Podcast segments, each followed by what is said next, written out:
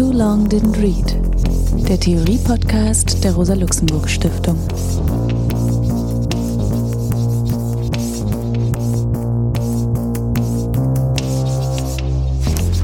Hallo, mein Name ist Alex Demirovic. Ich begrüße euch zum Theorie-Podcast der Rosa-Luxemburg-Stiftung. Heute beschäftigen wir uns mit dem Buch von Judith Butler, Gender Trouble, auf Deutsch das Unbehagen der Geschlechter. Dieses Buch ist Anfang der 1990er Jahre in den USA erschienen und dann auch in Deutschland in Übersetzung und war außerordentlich wichtiger Beitrag zur feministischen und Gendertheorie und hat seitdem maßgeblich die Diskussion beschäftigt, bis hin dann auch zu der Entwicklung der Queer Theory. Insofern kann Judith Butler auch als eine der maßgeblichen Autorinnen für diese Entwicklung bezeichnet werden, weil sie so viele Anstöße zu diesen Debatten gegeben hat. Judith Butler bezeichnet sich selbst als non-binär. Sie ist im Februar 1956 in Cleveland geboren worden, in eine jüdische Familie. Die Familie war in den 20er Jahren aus Ungarn und Russland zugewandert. Die Mutter eine Ökonomin, der Vater Zahnarzt. Sie selbst schildert das und es wird auch immer mal wieder angesprochen, dass sie schon sehr, sehr früh sich mit philosophischen Texten befasst hat, also Spinoza, Martin Buber, ja, also von dem sie auch sagt, dass Bubers Texte sie ihr ganzes Leben begleiten. Sie hat dann 1974 bis 1982 an der Yale University Philosophie studiert, war dazwischen für ein Jahr in Heidelberg, um dort bei Gadamer und Henrich zu studieren. Heidelberg war ja zu dieser Zeit eines der Zentren der Hegelforschung in der Bundesrepublik. 1984 hat sie dann eben auch mit einer Dissertation über den Begriff der Begierde bei Hegel und anderen Kojève, Sartre promoviert, wurde danach dann Assistenzprofessorin an der George Washington University und von 1989 bis 1991 Assistenzprofessorin an John Hopkins und dort auch bekam sie ihre erste reguläre Professur. 1993 wechselte sie dann an die University of California in Berkeley und nahm dort den Lehrstuhl für Rhetorik und vergleichende Literaturwissenschaft ein. Bekannt ist, dass sie 2010 in Berlin den Preis für Zivilcourage abgelehnt hat, weil sie unzufrieden war mit der Ignoranz gegenüber antirassistischen Gruppierungen.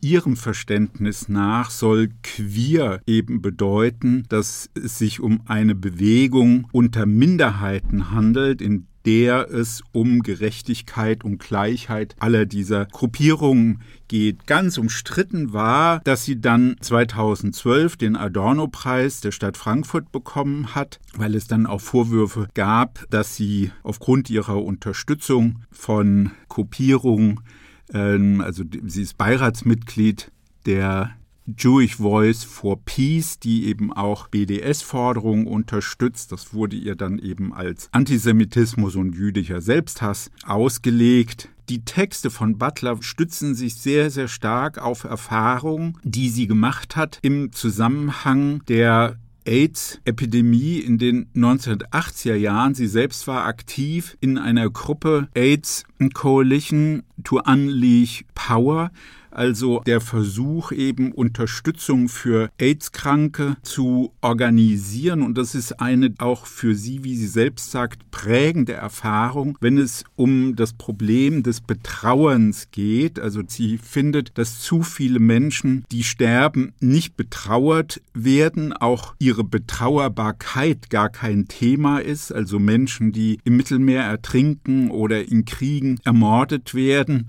oder eben viele ihrer Freunde, ihre schwulen Freunde, Sexarbeiterinnen, die eben an dem HIV-Virus dann gestorben sind. Das ist für sie eine der zentralen, ja, wenn man so will, politischen Bezugspunkte auch ihrer Texte. Das hat ihr dann sehr, sehr viel Wut eingebracht, also auch ihr Bezug eben oder ihr starkes Plädoyer für ein queeres Denken, dass sie eben dann als jemand beschimpft wird, die sehr, sehr stark für Identitätspolitik eintritt, solche Dinge stark macht, die dann eher belächelt werden oder dafür steht, dass es dann einen Kampf um das Gender-Sternchen gibt oder dann in Brasilien eine regelrechte Hetzjagd auf sie, wo sie sozusagen in der Tradition der Hexenverfolgung beschimpft und mit Mord bedroht wird. Also das heißt, was sie gemacht hat, ist eine wirkliche Herausforderung und hat auch für die feministische und queere Theorie wichtig beigetragen, bis hin zur Auseinandersetzung mit Alice Schwarzer in den vergangenen Jahren.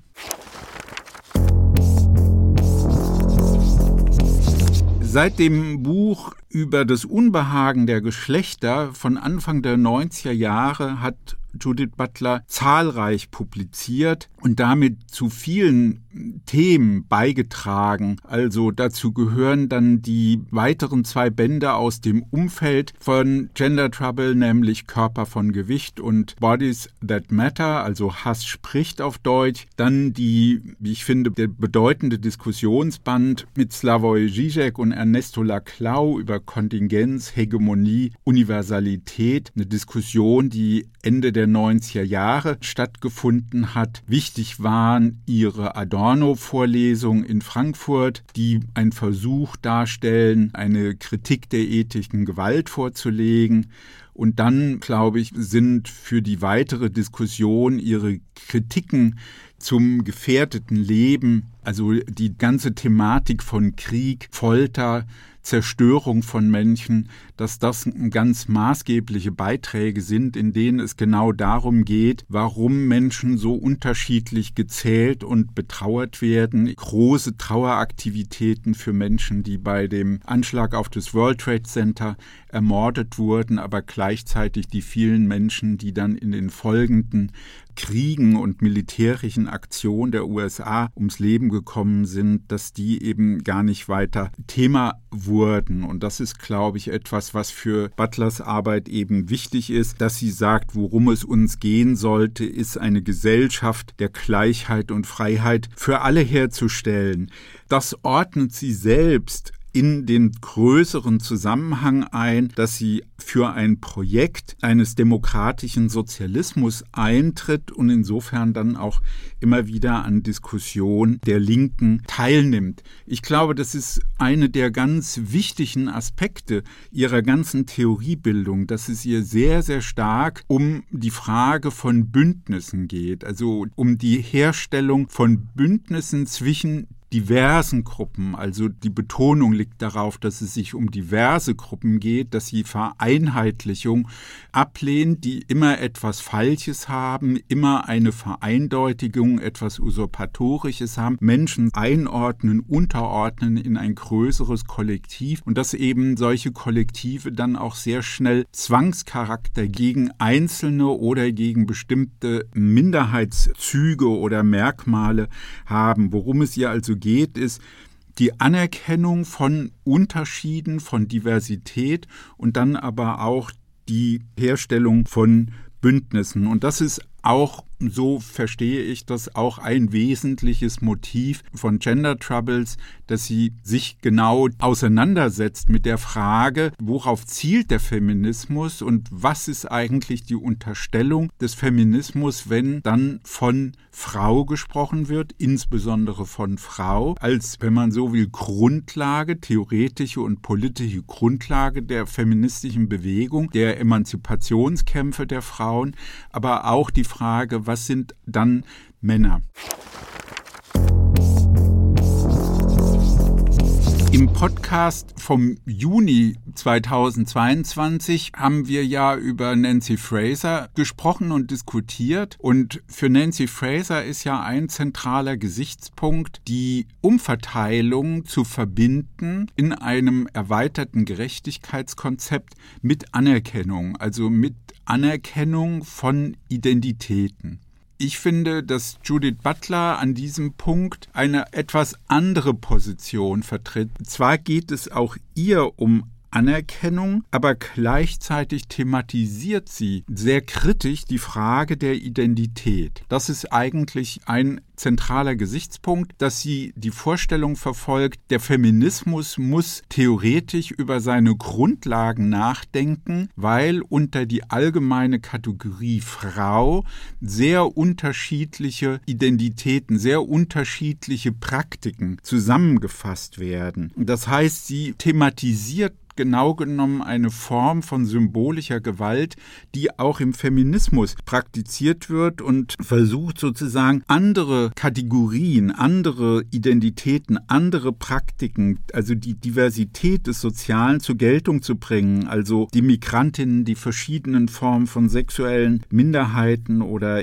Praktiken, also dass das Bestandteil wird und natürlich für sie auch sehr wichtig, die sozialen Klassen und die Klassenkämpfe, die eben mit einbezogen werden. Man könnte sagen, das ist für sie ja ein sehr wichtiger Bezug, nämlich auf Michel Foucaults Überlegung in Sexualität und Wahrheit, dass nämlich Sexualitäten und damit verbundene Identitäten, darauf komme ich gleich noch, dass die selbst Ergebnis von Macht sind, also genau genommen, dass eine hergestellte Identität ist, also die biologische, geschlechtliche Identität nicht unterstellt werden kann, sondern Ergebnis einer besonderen Form von juridischer Macht oder mit Foucault Souveränitätsmacht. Das ist ein wesentlicher Gesichtspunkt, der sie dazu führt, die Frage des Geschlechts oder der Vergeschlechtlichung als eine Frage der Macht und des Machtdispositivs anzusprechen. Butler bezieht sich sehr stark auf Foucaults Machtanalyse und dieses Sexualitätsdispositiv. Interessanterweise scheint sie zu diesem Zeitpunkt, als sie dieses Buch geschrieben hat, Althusser noch nicht oder nicht so zu kennen, dass sie sich darauf bezieht. Denn viele ihrer Überlegungen lassen sich eigentlich ganz gut in diese Überlegung von Althusser integrieren, nämlich Althussers Vorstellung, dass Ideologie kein Bewusstseinsvorgang ist, sondern aus Praktiken besteht. Also sich, wenn man so will, das ist ja für Butler dann zentral, Ritual performativ vollziehen. Also man betet, man murmelt, man kniet nieder und in dem Prozess des Niederkniens und Murmelns und Betens und Händefaltens beginnt man an Gott zu glauben. Also man nähert sich gleichsam diesem Phantasma, dass es Gott gibt, an. Sie erläutert das auch mal ganz schön mit Bezug auf ihre eigene Familie, dass sie den Eindruck hatte als Jugendliche, dass ihre Eltern sich immer wieder ändern und dann eben Schauspielerinnen annähern, die dann in den amerikanischen Filmen gerade so in besonderer Weise hervorgehoben wurden. Also die Art und Weise zu sprechen, die Körper zu bewegen, sich zu kleiden. Und das ist dann auch für ihre gesamte Theorie von großer Bedeutung, dass sie nämlich die Vorstellung hat, Geschlecht ist eine Praxis, Geschlecht ist ein Tun. Also was bedeutet, Geschlecht wird performiert, also im Vollzug entsteht das.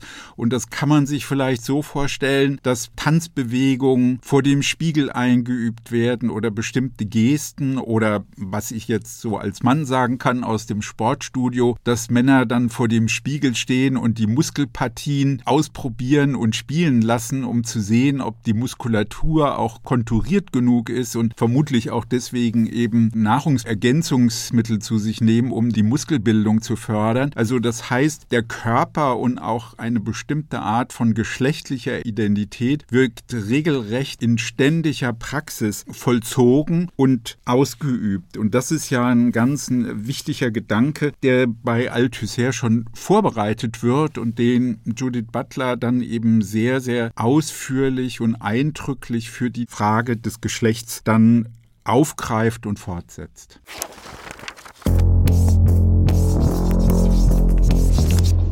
Butler hat ja die Vorstellung, dass sie den Feminismus auf einen neuen Boden stellen will. Aus ihrer Sicht ist der Emanzipationskampf der Frauen zu identitär geprägt. Letztlich geht es ihr darum, eigentlich Identität in Frage zu stellen. Also damit auch Identitätspolitik, weil Identitätspolitik eben immer auch den Ausschluss von Individuen meint. Und das ist etwas, was sie ausdrücklich auch aufgreift, dass eben viele Frauen sich mit dem Feminismus gar nicht anfreunden können, weil sie mit ihren Besonderheiten sich darin gar nicht wiedererkennen können. Und das geht natürlich auch um die Frage von migrantischen Frauen, von nicht heterosexuell orientierten Frauen, also Lesben oder auch Transpersonen. Also das ist ja eine der auch aktuelleren Konflikte, auch unter anderem mit Alice Schwarzer. Und ähm, dass man sagen kann, für Judith Butler geht die Überlegung dahin,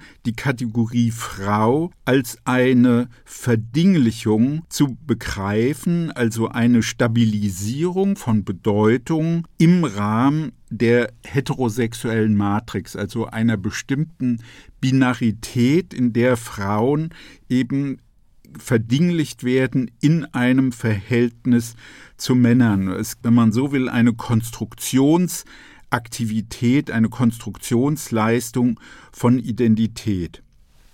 Aus ihrer Sicht, jetzt auch im Anschluss an Foucault, überlegt sie, dass es genau genommen kein biologisches Geschlecht in dem Sinne gibt, dass das biologische Geschlecht die weiteren sozialen Verhältnisse determiniert.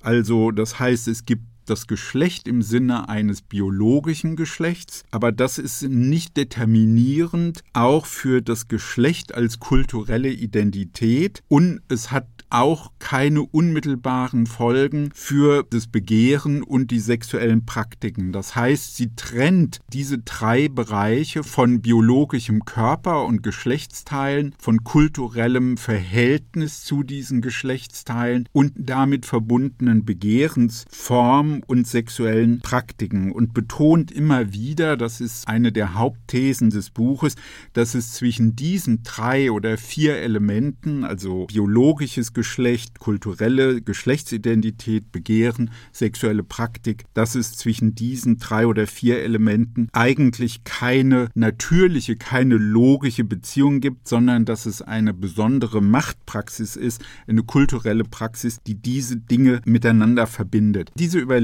wendet sich gegen zwei andere Autorin, auf der einen Seite gegen Simone de Beauvoir und auf der anderen Seite gegen Luce Irigaray. Also zunächst mal gegen die These von Beauvoir, dass Frauen eben nicht als Frauen geboren werden, sondern dazu gemacht werden. Also dass es Ergebnis von gesellschaftlichem Druck ist. Und sie nimmt diese Überlegung so auf, dass sie sagt, na ja, wo sie mit Beauvoir mitgeht, ist die Vorstellung, dass Geschlecht eigentlich eigentlich etwas politisch-kulturell Erzeugtes ist. Was sie mit Beauvoir nicht teilt, ist die Annahme, dass es so etwas gibt wie ein Subjekt vor dieser Entwicklung, also sowas wie ein vorkulturelles, vorpolitisches Subjekt, eine Identität, auf die dann wie in einer Art Einschreibeprozess die Begehrensform, die sexuelle Identität, die kulturelle Identität eingeschrieben wird.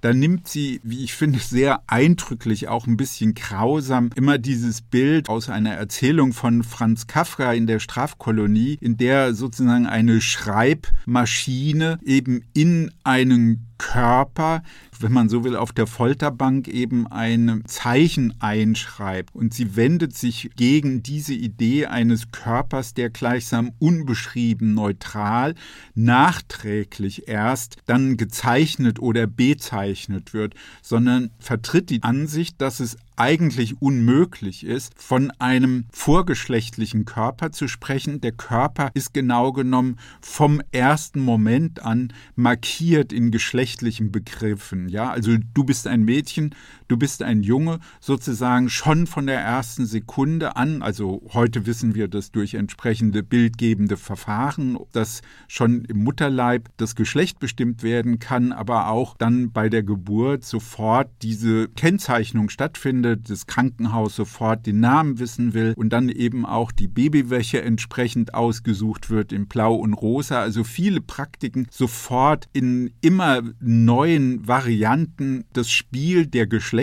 also der binären Geschlechtszuordnung spielen. Also ist dieses vorgelagerte Subjekt oder diesen vorgelagerten Körper eben gar nicht gibt. Ihre Kritik an den Überlegungen von Lys Irigaray gehen dahin, dass Irigaray die Vorstellung hat, dass die Frauen also symbolisch gar nicht benannt werden. Das ist sozusagen die Umkehrung zu der These von Beauvoir. Also bei Beauvoir haben die Frauen ein Geschlecht und die Männer nicht. Die Männer sind universell, sie sind gar nicht durch Geschlecht markiert, während bei Irigaray es sich genau umgekehrt verhält. Die Männer sind diejenigen, die ein Geschlecht haben, die eine Macht haben und die Personalität, Person sein, Subjekt sein, gleichsam den Frauen dann aufzwingen. Das heißt, aus der Sicht vom Butler, dass Irigarei sich eine Art monologische Bedeutungsökonomie vorstellt, also Männer totalisierend Frauen konstruieren und die Bedeutung von Frau schaffen oder von weiblicher Subjektivität als Ergebnis von Herrschaft und dabei, so Butler, geht eigentlich genau das verloren, was ihr selbst wichtig ist, nämlich die vielfältigen Überschneidungen von Identitätszügen, die in Person sich immer zusammenkommen. Das heißt, da steckt auch ein bisschen in Andeutung eine Kritik an Intersektionalität drin. Wenn man sich Intersektionalität so vorstellen würde, es gibt hier die Schwarzen oder People of Color und dort die Frauen und dort die Arbeiter. Und eigentlich ist ihre Vorstellung, es gibt eben sehr, sehr viele Überschneidungen von Identitäten und sehr, sehr viele Minderheiten. Eigentlich könnte man es auch genau so fassen, dass man sagen kann, es gibt eben diese vielen Minderheiten und eine dieser Minderheiten und Überschneidungen besteht eben darin, eine bestimmte Art von Geschlechtsidentität zu praktizieren, also eben Geschlecht in dem Sinne zu tun als eine Praxis.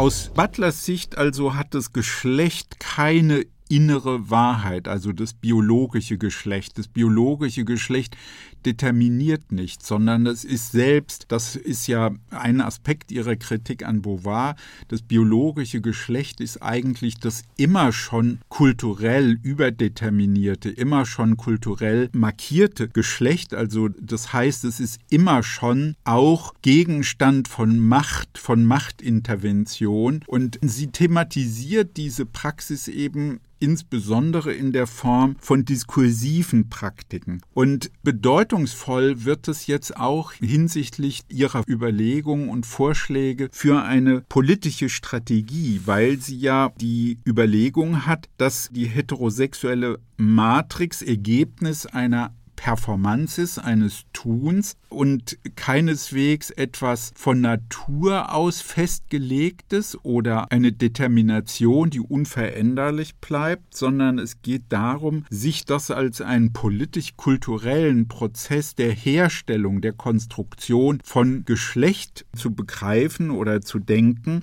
in dem eben biologisches Geschlecht, Geschlechtsidentität, Begehren, sexuelle Praktiken eben miteinander in Beziehung gesetzt werden. Dazu braucht es einen großen kulturellen Apparat, wie sie sagt, der genau das bewirkt, wobei man sagen muss, dass dieses Buch selbst dazu gar keine weiteren Analysen macht. Also eigentlich besteht ihre Analysen immer auch sehr, sehr stark in dieser Diskursanalyse, also die sich sehr, sehr stark konzentriert auf die grammatikalischen Strukturen, also der Personalpronomen er und sie oder der Kennzeichnung eines Ichs und eines Wirs, also dass sie sehr stark diese Subjekt-Objekt-Relation thematisiert, um zu sagen, wir stehen nicht außerhalb dieser Beziehung, sondern wir vollziehen die. Das ist ein performativer Prozess.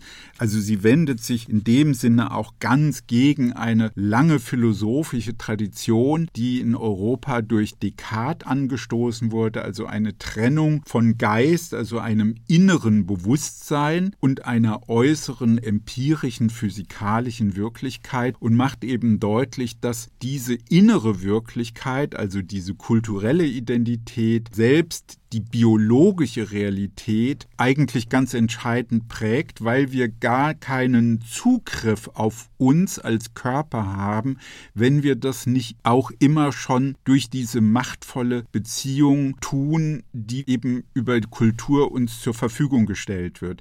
Nun will sie eben ausdrücklich sagen, weder die Biologie noch die Kultur sind gleichsam schicksalshaft, sondern wir bewegen uns in dieser Kultur. Das ist, wie sie mit Bezug auf Marx formuliert, unsere geschichtliche Gegenwart, also sie hält es für eigentlich grundsätzlich veränderbar. Das ist ja eine sehr weitreichende Überlegung, weil das kann einschließen, auch noch bis in die Grammatik hinein unsere Sprache, unsere Diskurspraktiken dann zu verändern. Und das ist eigentlich auch ein zentraler Gesichtspunkt ihrer Überlegung in diesem Buch, der ja dann auch, so denke ich, für viele Aktivistinnen und Aktivisten in der feministischen und queeren Szene von Bedeutung geworden ist. Ja, und worum ich meine, auch heute bis heute dann große Kulturkämpfe stattfinden, dass sie letztlich dafür argumentiert zu sagen, es ist ein Machtdispositiv, eine Machtanordnung, dass wir in vielen Reproduktionsschleifen immer wieder wiederholen unsere Geschlechtlichkeit, also Mann oder Frau und dass es darum geht, dieses Reproduktionsmodell, diese Wiederholung, also das ist ja der für Sie wichtige Begriff Wiederholung, dass wir diese Muster ständig wiederholen und immer wieder erneuern und damit uns selbst ständig von neuem an diese eigene Geschlechtsidentität binden. Das heißt, aus Ihrer Sicht geht es darum, Verschiebungen ja, in diesen Wiederholungsprozessen herbeizuführen, auch Wiederholungen zu unterbrechen, etwas nicht zu wiederholen oder eben Diversität zu markieren. Also das, was wir eben genau machen, wenn wir Unterstrich oder Sternchen und so weiter dann sprachlich verwenden, um solche Diversitäten zu markieren. Und sie betont ausdrücklich, wer diese Diversität gegen Soziales wendet, also was ja auch jetzt in Deutschland, ja, also ein wichtiger Gegenstand der politischen Diskussion ist. Wer das tut, der behauptet ja, dass es bei der Frage von Homosexualität oder Lesben oder Transperson nicht immer auch um soziale Aspekte geht. Das heißt, da wird eine Trennung vollzogen, die überhaupt nichts mit der Wirklichkeit der Individuen zu tun hat, weil eben Menschen dann aufgrund ihres sexuellen Begehrens oder ihrer kulturellen Identität oder ihres biologischen Körpers eben drangsaliert werden können, medizinisch unter Druck gesetzt werden, gefoltert, juristisch verfolgt, ja, oder am Arbeitsmarkt benachteiligt werden. Dass sie sagt, natürlich hat es immer soziale Implikationen, immer soziale Folgen, die wir im Blick haben müssen. Vielleicht zum Schluss noch als Anmerkung, also nachdem ich diese politische Strategie versucht habe deutlich zu machen, dass vielleicht auch deutlich geworden ist, das für sie sehr, sehr wichtig ist, nicht unter einem Oberbegriff Frau und Feminismus einen kulturellen oder politischen Kampf zu führen, sondern viele, viele unterschiedliche Gruppen dabei in den Blick zu nehmen und konkret über Allianzen zu sprechen, also zu verhindern, zu vermeiden, dass eben einzelne Gruppen rausfallen. Ich finde, was Butler eben damit auch sehr, sehr deutlich macht, und das betont sie auch in Interviews, dass sie sich eng verbindet auch mit der schwulen Szene, dass sie also die Gegensätze zwischen feministischer und homosexuellen Bewegung, dass sie das ablehnt und dass sie der Meinung ist, dass es auch hier zu Allianzen kommen muss und so hat sie selber auch das praktiziert oder praktiziert es.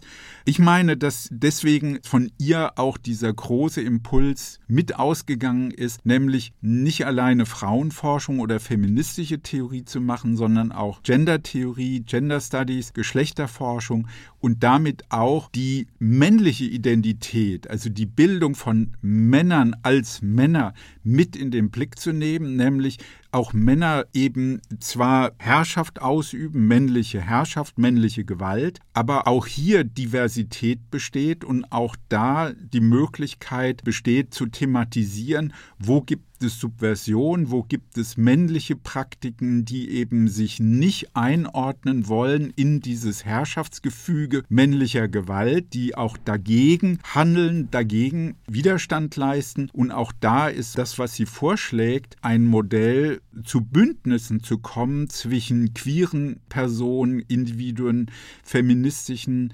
Transpersonen und eben auch ja, wenn man so will, Cis-Männern, also unterschiedlichen Charakters, also ohne sie unter diesen einen Oberbegriff zu subsumieren, sondern eben diese Diversität auch dort mitzudenken.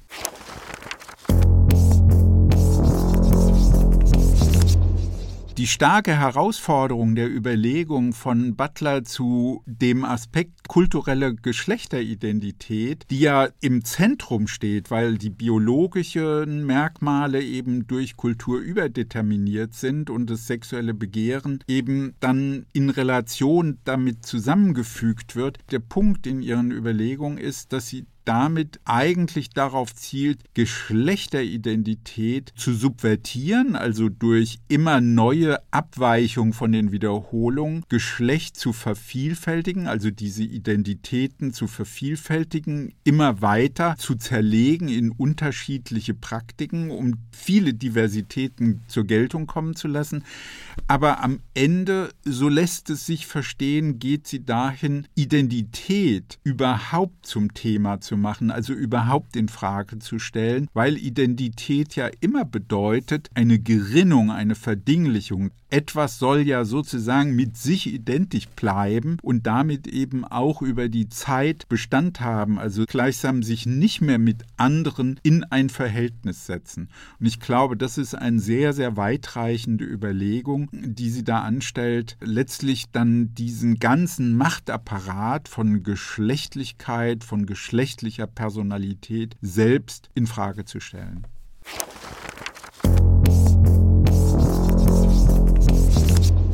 Ich fragte, welche Konfiguration der Macht konstruiert das Subjekt und den anderen, beziehungsweise die binäre Beziehung zwischen Männern und Frauen und die innere Stabilität dieser Termini. Flößen uns diese Begriffe nur so lange kein Unbehagen ein, wie sie einer heterosexuellen Matrix für das Verständnis der Geschlechteridentität und des Begehrens entsprechen?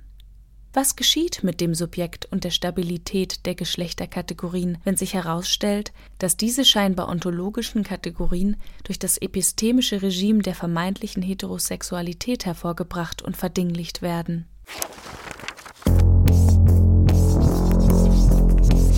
Heute begrüße ich im Studio zum Gespräch über das Buch von Judith Butler Eva von Redecker. Hallo Eva. Hallo Alex. Es freut mich, dass das geklappt hat, dass wir uns hier zum Gespräch treffen können. Mich auch. Ja, also du hast ja in den letzten Jahren mehrere Bücher publiziert, die, glaube ich, auch eine rege Resonanz gefunden haben. Also du bist äh, Philosophin und freie Publizistin und zu diesen Veröffentlichungen gehören die zwei Bücher Praxis und Revolution und Revolution für das Leben. Und für unser Gespräch jetzt hier ist äh, von Bedeutung, dass du 2011 das Buch veröffentlicht hast zur Aktualität von Judith Butler. Mhm. Und ich finde, auch wenn der Titel ja so ein bisschen eigen wirkt, ja bei einer lebenden Person, die ja noch ständig immer weitere mhm. Bücher veröffentlicht, trifft es was Richtiges, weil Butler so sehr betont, dass sie in der geschichtlichen Gegenwart mhm. arbeitet. Und, von der, und das kann man ja auch wirklich sehen, dass sie ja viele Texte publiziert, die sehr immer wieder auch sehr zentrale politische Fragen aufgreifen. Das werden wir jetzt so nicht behandeln können, aber also, weil es geht uns ja um Gender Trouble. Aber ähm, trotzdem, um da, das ist so ja. schön, dass du das noch einmal schon gleich sagst, weil ich habe gestern mich natürlich ein bisschen vorbereitet, im Garten gesessen, Kirschen gegessen, dieses kirschrote Buch auf dem Schoß gehabt und gedacht, also eine der Sachen, die einfach fast bei jedem Satz bei Butler so cool sind, ist dieses alles in Bewegung setzende. Also etwas an ihrem Denken hat diese große Kraft, so alles wieder auf neu, alles auf jetzt zu stellen. Und das hat sicher auch Probleme, aber es hat erstmal eine große Anziehungskraft. Und ich glaube deswegen, dass Aktualität tatsächlich ein Begriff ist, der passt zu ihrem Denken, auch wenn mhm. das natürlich vom Verlag ausgewählt war. Und ich ja, ja, aber das ist also gut. Also schön, können, wenn wir das fortsetzen. Genau, wir können das ja tatsächlich auch aufgreifen. Das Buch von ihr begreift sich ja als ein Beitrag, den Feminismus zu erneuern. Ja. Ja, also wegzukommen von bestimmten wie aus ihrer Sicht eher problematischen Vorstellungen, mhm. was Frau sein ist, was Feminismus ist. Und eigentlich könnte das Buch auch gelesen werden, und so wurde es ja auch gelesen, als ein Abschied vom Feminismus. Ja, mhm. also es wurde ihr ja auch oft vorgeworfen. Wie, wie, stellt sich das aus deiner Sicht dar? Denn im Gespräch jetzt vor einiger Zeit sagt sie, nee, sie eigentlich hält sie klar am Feminismus fest, als einer lebendigen Bewegung. Ja, ich glaube, was da ein Stück weit passiert ist, ist, dass sich ja auch der Feminismus geändert hat. Also ich habe sie mhm. neulich auf dem Podium erlebt mit Veronika Gago zusammen, ja. die ja auch hier vielfach rezipiert wurde. Und da hat sie nochmal so richtig, also Judith jetzt inbrünstig zu Veronika gesagt, I've never been that happy to call myself a feminist. Ich war noch nie in meinem Leben so glücklich und es lag mir noch nie so nahe, mich Feministin zu nennen, seit ich euch die argentinische Mobilisierung und Niona Menos getroffen habe. Mhm. Und dass sozusagen ein erneuerter Feminismus dann auch wieder eine Synthese erlaubt zwischen queerer Kritik und Patriarchatskritik, die Butler selber natürlich nicht drin hat.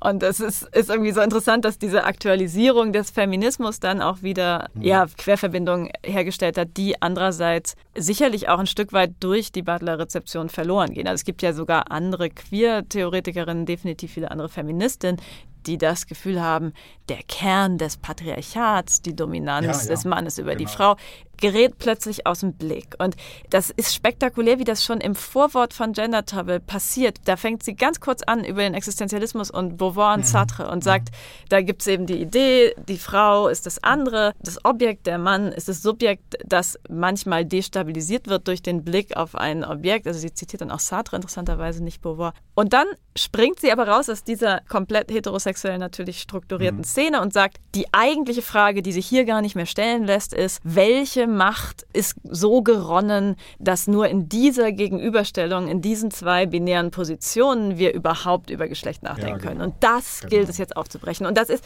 einerseits ein Verlust, aber sie hat natürlich auch erstmal gedacht, ich glaube, das kann man ihr abnehmen, dass sie das Buch in eine bestehende Debatte reinschreibt, dass sie da so ein bisschen, ja. also wie Sokrates so stechfliegenmäßig irritierend den feministischen Genossinnen sagt, guckt mal, ihr braucht dieses Subjekt nicht, dass es dann so eine riesige Rezeptionswelle gibt, in der sozusagen Butler mehr gelesen wird als McKinnon. Das hat sie natürlich also selber ja. nicht wissen können. Du sprichst ja, Eva, jetzt diese Rezeption an und auch den Zeitpunkt, zu dem das mhm. Buch ähm, geschrieben wurde von ihr.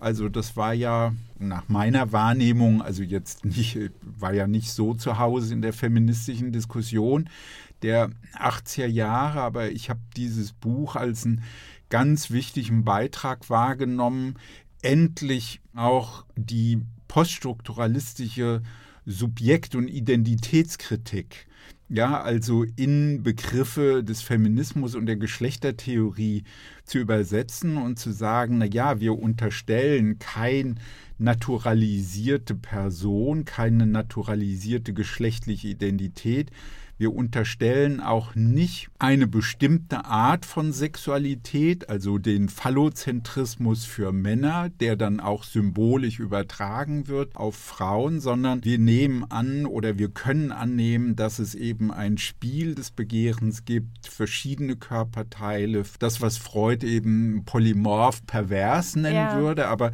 was ja Foucault in einer gewissen Weise ja auch irgendwie anspricht, anklingen lässt. Butler kritisiert an diesem Punkt ja auch Foucault, dass mhm. es so nahelegt wie so eine Art unschuldige, vordiskursive Form der Vielfalt sexueller Praktiken. Aber naja, wie, wie würdest du diese Phase charakterisieren, in der dieses Buch dann erscheint? Es entsteht ja einerseits in einem Kampf innerhalb des Feminismus um Fragen der Sexualität und sexuellen Identität. Ja. Also die Fragen, ob die Lesben selbstbewusst sozusagen als Lesben auftreten in der feministischen Bewegung oder nicht. Und ich meine, bis heute steht ja jemand wie Schwarzer dafür zu sagen, lieber nicht. Ja. Ähm, und noch mehr bei Trans. Und dann, genau, und das ja. wiederholt sich jetzt auf einer ja. drastischen Ebene nochmal an der Frage von Trans, die da aber genauso auch im Raum stand. Also mhm. Also die Frage der Trans-Exklusivität in den 80ern war eine, die Butler auch animiert hat, diese Neukonzeption vorzuschlagen. Und aber auch der Frage überhaupt, ob Erotik, also wir sagten eben McKinnon im Sinne zum Beispiel von McKinnons, so durch und durch heterosexuell durchdrungen ist, dass sie gar nicht zu trennen ist von festgeschriebener Gewalt oder ob diese Positionen in jedem sozusagen Begehren neu zur Verfügung stehen und auch ob außerhalb der hegemonial dominanten Kontexte, also außerhalb der bürgerlichen Heterosexualität, Gewalt ganz anders verhandelt werden kann. Und zum Beispiel, und das ist, da schneidet sich die Frauenbewegung mit dem anderen Kampf sozusagen der schwulen Queer-Bewegung in der Gesamtgesellschaft und aber auch der schwulen Bewegung untereinander, wie sehr will man respektabel sein, wie sehr mhm. Zentriert man auf die Perversität und stellt zum Beispiel auch, also es hatte eine der letzten großen Aktionen von ACT UP, ich glaube 89, also ein Jahr bevor Gender Trouble erschien, war diese Aktion in der einen New Yorker Kirche, wo sich lauter Lederschwule an die Kirchenbänke gefesselt haben, um zu protestieren, dass die katholische Kirche eben wirklich eine mörderische, homophobe AIDS-Politik propagiert. Und das ist sozusagen die Stimmung der Zeit. Und das ist auch interessant, weil das so unabgegolten ist. Also wer jetzt Pose geguckt hat, was natürlich in vieler Hinsicht sozusagen Ausweis der Emanzipation ist, da gibt es diese Stop the Church-Aktion, aber das ist total also blümchenisiert. Also die sind alle nicht in Lack und Leder. Ja? Also so, das ist mhm. total mhm. bis heute relevant. Aber in diesen Kämpfen stellt Bartler sozusagen eine Brücke her zwischen der radikal queeren und der sexpositiv feministischen ja. Position, in dem überhaupt Begehren thematisiert wird, aber eben nicht als das, was es einfach freizusetzen gibt und was dann sozusagen in seiner Vielfalt emporsprudelt, sondern als das, was auf eine bestimmte Art, und das ist ja auch Foucaults These am stärksten gesellschaftlich normiert ist und wo sozusagen die Macht wirklich geronnen ist und was so auf eine Art wirklich homogenisiert und von außen durch Normen kanalisiert ist, die nur bestimmte Begehrensformen intelligibel, also erkennbar, ja. überhaupt real wirken lassen. Ich meine, das ist die Einführung des Worts intelligibel in dem Zusammenhang ja. ist, glaube ich, wirklich wichtig, weil das spielt ja in ihrer Argumentation eine zentrale mhm. Rolle, das ja eben deutlich macht, dass der sprachliche Vollzug, die Performance, so etwas wie ein Raum der Intelligibilität herstellt, in dem diese binäre Matrix überhaupt gelebt werden kann, sich vollziehen kann, also performiert mhm. werden kann. Und weil ich mich eben auch gefragt habe, sie sagt ja eigentlich sehr, sehr wenig ja, zu der Art und Weise, wie Zwangsheterosexualität zustande kommt, wie sie praktiziert wird. Sie spricht es an, das ist diese Matrix. Mhm. Sie sagt auch, das wird wiederholt. Aber wie kommt es eigentlich dazu? Also das ja, ist sozusagen das ist der eine Aspekt und der andere, weil ich finde, deinen Vorschlag zu sagen, es geht ihr um die Gewalt vor der Gewalt. Das mhm. berührt ja diesen Intelligibilitätsgesichtspunkt. Also die Dinge und im Lichte einer möglichen Gewaltpraxis, ja, von vornherein zu sehen. Aber das berührt für mich sich eng mit dieser Frage, Warum? Wieso? Gibt es ja, diese ja, ja, Gewalt, diese Macht? Das ist nicht selbsterklärend. Und dazu sagt sie eigentlich in ihren ganzen Ausführungen sehr, sehr wenig oder eigentlich gar nichts. Also man bleibt so ein bisschen ratlos an diesem Punkt. Ich würde das vielleicht so herleiten, also das Buch, über das wir hier sprechen, ne? Gender Trouble, mhm. hat ja im ersten Drittel diese Theorie oder Idee der heterosexuellen Matrix. Und mhm. ich beschreibe das immer als jetzt auch äh, mehrsilbige lateinische Wörter, synchrone Genealogie. Also äh, Genealogie ist ja eigentlich eine Geschichte dessen, wie durch Machtverhältnisse es so gekommen ist, wie es jetzt ist und wir so geworden sind, genau. wie wir jetzt sind. Genau. Aber Butler macht genau keine historische Genealogie. Also sie ja. beschreibt nicht, das haben dann andere großartig gemacht, aber sie beschreibt nicht, über welche Verschiebungen und welche Institutionen, auch nicht mal so patriarchale Ehe, Erbfolgerecht, lauter so Sachen, die da eine mhm. Rolle spielen, die Geschlechternormen so geworden sind, wie sie sind, sondern sie macht das synchron im Sinne von wie so ein Querschnitt durch die Gegenwart. Es ist so, als würde sie einfach artikulieren, was derzeit die Normen sind. Und nicht dadurch, dass diese Geschichte sichtbar gemacht wird, sondern dass dieses strukturelle Netz sichtbar gemacht wird, soll dieser irritierende oder auch neu öffnende Effekt hergestellt werden. Ja. So, und was ist dieses Netz? Heterosexuelle Matrix ist ihrer Meinung nach eine bestimmte Verschaltung von Geschlechtsidentität, körperlicher Vergeschlechtlichung, Begehren und sexueller Praxis. Also es hat mhm, eigentlich diese genau. vier Pole und dann sagt sie, heterosexuelle Matrix funktioniert so, dass eigentlich die alle nur verständlich werden, wenn sie schon in eine bestimmte Art in Bezug aufeinander definiert werden. Also ein weibliches Geschlecht, was auch Frauen begehrt, das entweder ist es dann nicht mehr weiblich oder es ist kein Begehren. Ja? Genau, oder genau. ein männlich gelesener Körper, der aber sich weiblich identifiziert, fällt raus aus dem Menschlichen. Und ja. ich glaube, in Butlers eigener Arbeit hat sie diese Scharnierstelle zwischen Begehren, sexueller Praxis und Geschlechts, also sozialer Rolle besonders stark immer bearbeitet. Im Moment haben wir gerade einen irrsinnigen gesellschaftlichen Kampf und auch Backlash eher an dem Scharnier zwischen Geschlechterrolle und Selbstidentifizierung und ähm, körperlicher Zuschreibung. Ja, das ist sozusagen eine andere, aber es ist Teil dieser selben Matrix, die nur zwei, nämlich die cis-hetero-Option, als real ansieht. Ich würde von meiner Seite aus nochmal so ein bisschen insistieren, weil ich finde, sie macht ja einen starken Bezug auf Foucault. Und yeah. Foucault ordnet ja auch dieses Machtdispositiv der Sexualisierung des Körpers und der Begehren, ja, also in einen Zusammenhang bürgerlicher Machtentfaltung im 19. Mhm. Jahrhundert. Ja, das wird ja sehr klar, klar. in eine historische Perspektive gerückt. Und dann ist das auch der Übergang für Foucault in die Biomacht, in die Reproduktionstechnologie. Also das ist ja genau der Zusammenhang, den du jetzt gerade nochmal, also mhm. diese Artikulation von biologischem Körper und Geschlechtsidentität mhm. ist ja, wenn man so will, eine bestimmte Art von Bevölkerungspolitik, ja. von Technologie. Ja. ja, also für Foucault ja eben eine Machttechnologie. Technologie. Und Butler spricht es an, dann ganz am Ende des Buches, dass sie sagt, auch nochmal auf diese Erzählung von Kafka kommt, also in der Strafkolonie, sagt sie, um diese Beziehung herzustellen, braucht es einen großen kulturellen Apparat. Mhm. Ja, also diese vier Bausteine mhm. zu artikulieren, ja, also die du angesprochen hast, also ne, der biologische Körper, die Geschlechtsidentität. Ja. Und ähm, Eigentümlicherweise bleibt es dann doch immer auf der Diskursebene. Und zwar einer Diskursebene nicht vom Typus Foucault'scher Diskurse, sondern fast eher der grammatikalischen Struktur von Diskursen. Mhm. Der kulturelle Apparat selbst, der wird dann gar nicht so thematisiert. Und das würde ja von ihr her sehr nahe liegen. Und aus anderen Zusammenhängen weiß ich ja auch, dass sie sich sehr interessiert hat für die Art und Weise, wie wird Frauenarbeit in Fabriken oder in den Maquiadoras organisiert. Aber das taucht in dem Buch interessanterweise ja, also gar nicht auf. Ne? Das ist natürlich, wenn man das aus der Tradition auch gerade, die wir mhm. ja teilen, ne, der mhm. kritischen Theorie, Frankfurter ja. Schule, westlicher Marxismus, betrachtet, dann fehlt da natürlich ein Begriff entweder von Gesellschaft, überhaupt von ja, Reproduktion des genau, Ganzen. Ja?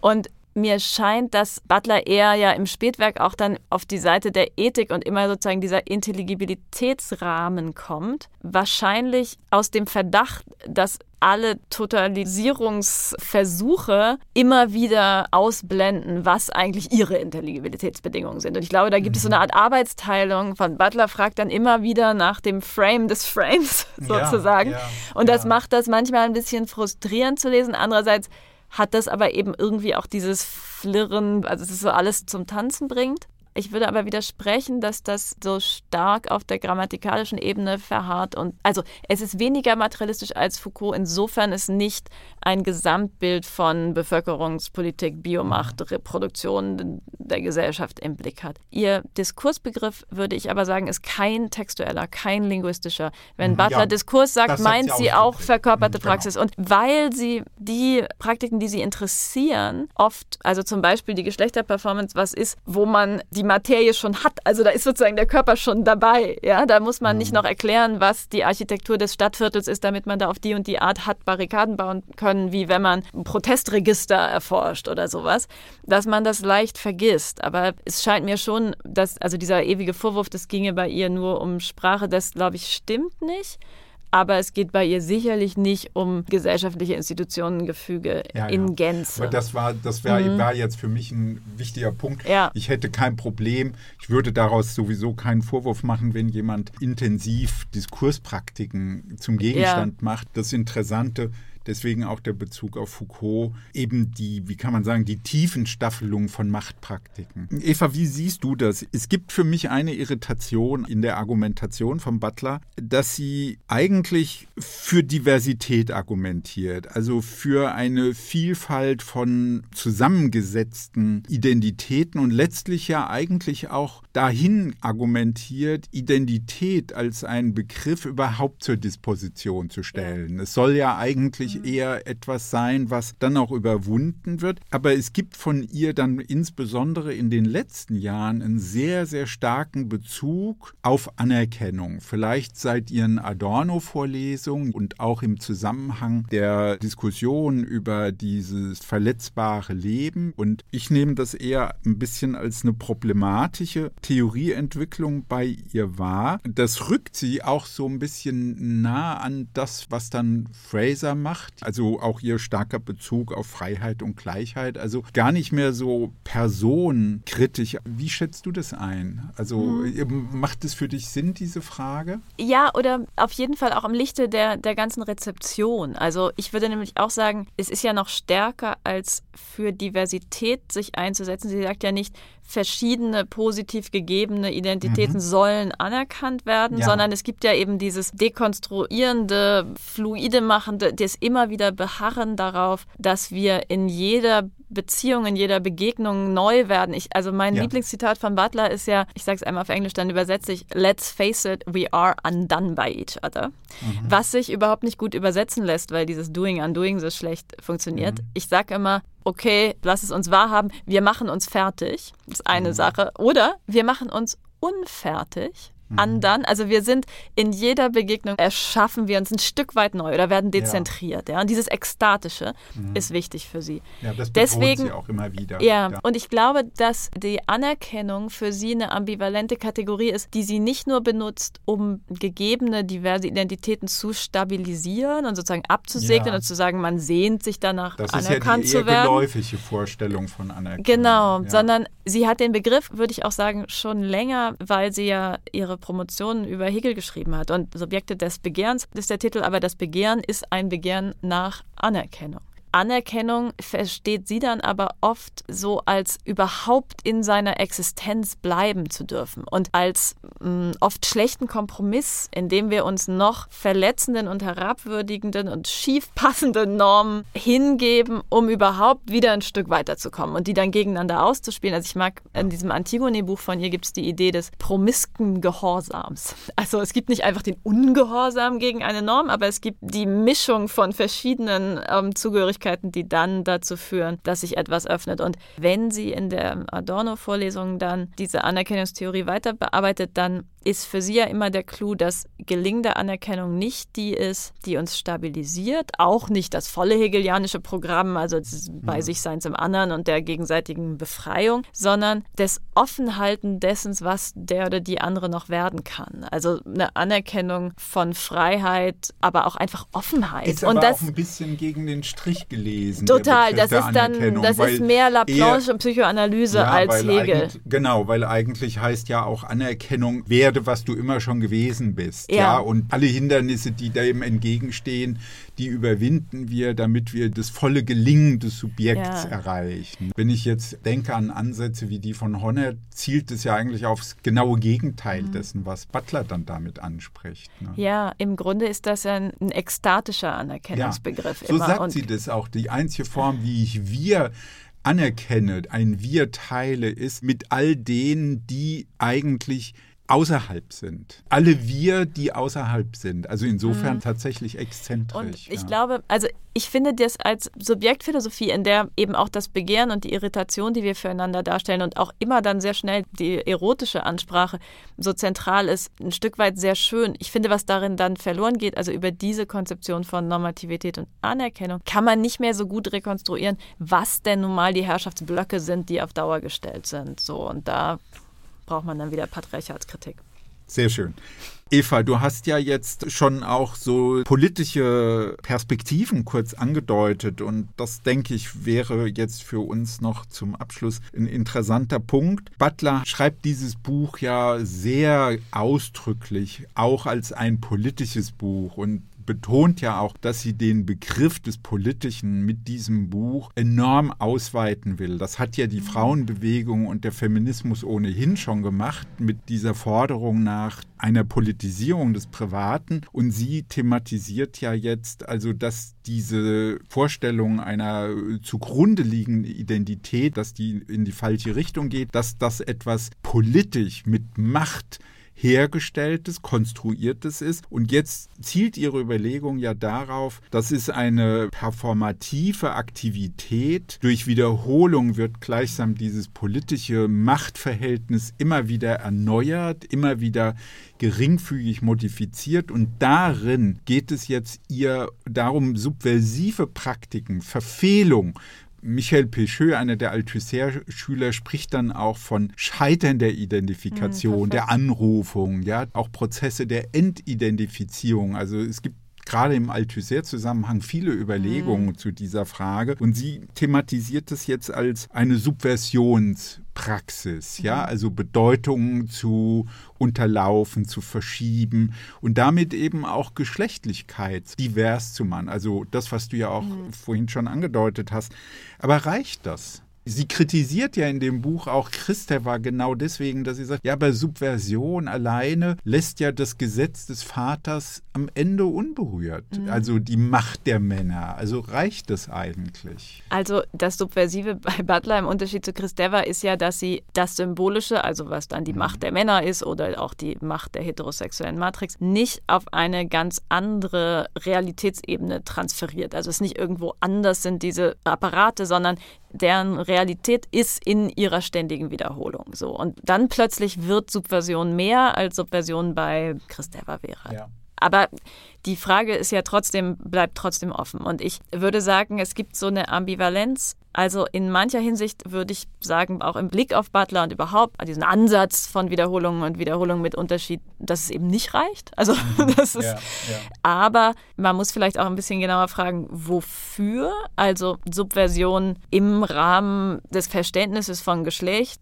Vielleicht ist da schon bei Butler mehr als bloße Abweichung im Spiel. Denn ich würde sie immer so lesen, dass es in ihrer Idee von performativer Kritik, also der Idee oder auch der Parodie, wo etwas auftaucht, ja. was eigentlich unintelligibel ist. Das hatten wir ja eben. Ne? Also Wandel bei ihr funktioniert ja so, dass das, was eigentlich gar nicht sichtbar sein könnte, plötzlich doch sichtbar wird mhm. und dann Unordnung stiftet, die Selbstverständlichkeiten durcheinander bringt. Und, und das ist jetzt mein Interpretationsschritt und gleichzeitig einen Ansatzpunkt für eine neue Realität mit sich bringt. Denn es ist ja nicht umsonst so, dass bei Butler, also in ihrem Beispiel ist es die Drag Queen, eine neue Art von Geschlechtlichkeit verkörpert, nämlich die Performance. Und dann ist, sagt es ja nicht danach, oh, die Drag Queen ist auch eine Frau, sondern es sagt, all gender is drag. Will sagen, jedwede Geschlechtsidentität ist Drag, ist also performativ hergestellt. Mhm. Also diese ja, Irritation ja. enthält, also ich würde jetzt sagen, das neue Paradigma schon. Mhm. Und wenn sich das durchsetzt, dann hast du eben mehr als eine Subversion, dann hast du eine Revolution, dann hast du ja. einen Wechsel in was Neues. Und das, also das scheint mir bei Butler auch in seinen Bedingungen, wann das klappt, wann das nicht klappt, nicht theoretisiert, aber ich glaube, es ist nicht unmöglich, aus diesen kleinen Abweichungen doch zu, zu, zu einem großen Umschwung zu kommen. Ja, es müsste genau darum gehen, diese vier Elemente, biologischen Körperidentität, Geschlechtsidentität, also kulturelle, die Begehrens, die Begehrensformen und die Praktiken so neu zu artikulieren, dass dann auch tatsächlich neue Praktiken des Sexuellen, des Begehrens daraus hervorgehen, ja, also neue Mischung. Naja, wir sind jetzt, muss man sagen, leider mit der Zeit äh, zu Ende. Das finde ich sehr schade. Es gibt jetzt, glaube ich, noch viele weitere mhm. spannende Aspekte zu diskutieren. Vielen Dank. Ich habe viel gelernt dabei oder vertiefen können. Vielen Dank für Ja, danke, es war ganz schön toll. Und danke allen, die sich das anhören. ja, viel Spaß genau, beim Weiterdenken. bedanken wir auch.